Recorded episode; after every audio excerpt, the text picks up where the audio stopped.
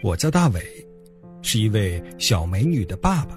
每天晚上我都会有这样的任务。爸爸，我要睡觉了，我想听睡前故事。好，好，好，咱们就开始今天的睡前故事。晚上好，小朋友，欢迎收听大伟叔叔讲睡前故事。首先，咱们来听小朋友们给大伟叔叔发来的微信里有哪些内容。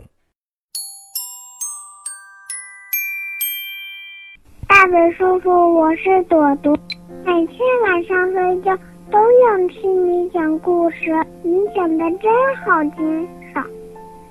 朵朵你好，谢谢你给大伟叔叔发送微信，也希望你以后多听大伟叔叔讲睡前故事，多读书。多听爸爸妈妈的话，做一个乖宝宝。大伟叔叔祝你健康成长。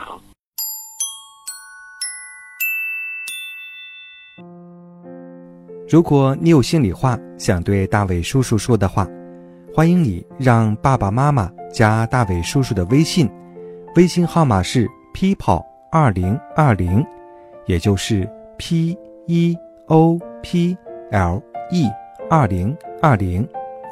小朋友，你可以讲个故事或者唱首歌，大伟叔叔会拿出来在节目中和更多的小朋友们一起分享。开始咱们今天的睡前故事吧。今天睡前故事的名字叫《兔子的坏主意》，这是一个发生在很久很久以前的故事。森林里有一只狡猾的兔子。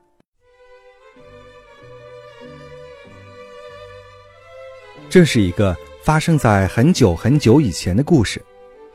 森林里有一只狡猾的兔子。有一年，由于长时间的日照，森林里严重缺水。必须想个办法，否则大家都会渴死的。动物们相互谈论着。这时，兔子说：“那很简单，可以掘口井，地底下。”可有喝不完的水呀？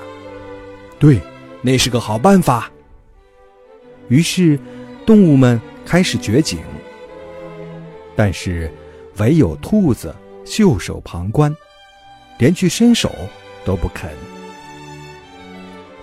我不是把我的主意借给你们了吗？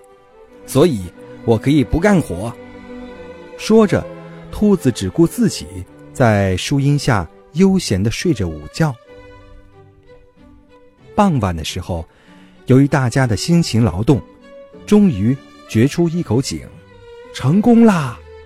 动物们高兴极了，他们将肚子喝了个饱，然后回家了。可是第二天早晨，聚集到井口周围的动物们大吃一惊，井口周围都是兔子的脚印。什么事情也没干，却净喝水，太不像话了。动物们都非常生气，于是决定轮流为这口井值班。第一个值班的是响尾蛇，它用像盘子一样大的眼睛注视着周围的动静。这时，不知从什么地方传来了欢快的歌声。我想要跳舞了，响尾蛇被歌声所吸引，愉快的跳起舞来。好极了，它上当了。兔子一边唱着歌，一边从草丛中偷偷钻了出来。它撑蛇在跳舞的空子，照旧喝到了水。第二个值班的是狐狸。狐狸为了不去听兔子的唱歌，它用树的果子把耳朵塞住，这样一来就没事了吧？可是，感到安心的狐狸不留神睡着了。哈哈哈！这样一来，我无论弄出多大的声音也不要紧了。兔子咕咚咕咚的喝了个饱。第二天早晨。醒来的狐狸顿足捶胸的后悔极了，于是他拼命想办法。难道就没有一个惩罚兔子的办法吗？有啦！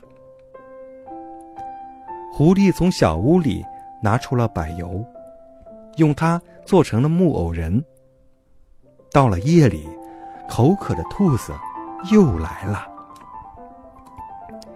今天当班的是谁呢？我要再开个玩笑。兔子一瞧，看见一个漆黑的小孩站在那里，哟，是个没见过的小子，一定是从什么地方带来的机灵鬼。兔子靠近，直盯盯地打量那个小孩可是那孩子却纹丝不动，对我连一声招呼都不打，真是个傲慢自大的家伙。兔子发怒了，冲上去揍那孩子，可是兔子的身体却被柏油粘住了，动弹不得。哈哈哈！上当啦！躲起来观察动静的动物们把兔子围了起来，大家要把你吃了。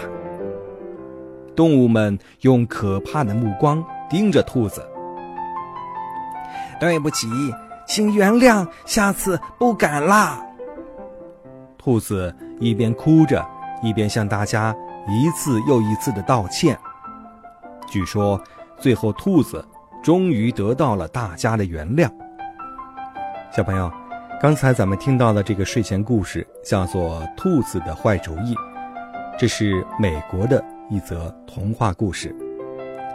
咱们今天晚上的睡前故事就要讲到这里了，也希望小朋友们能够听妈妈的话，不要惹妈妈生气，早睡早起，身体好。今天就到这里，明天再见，祝你晚安。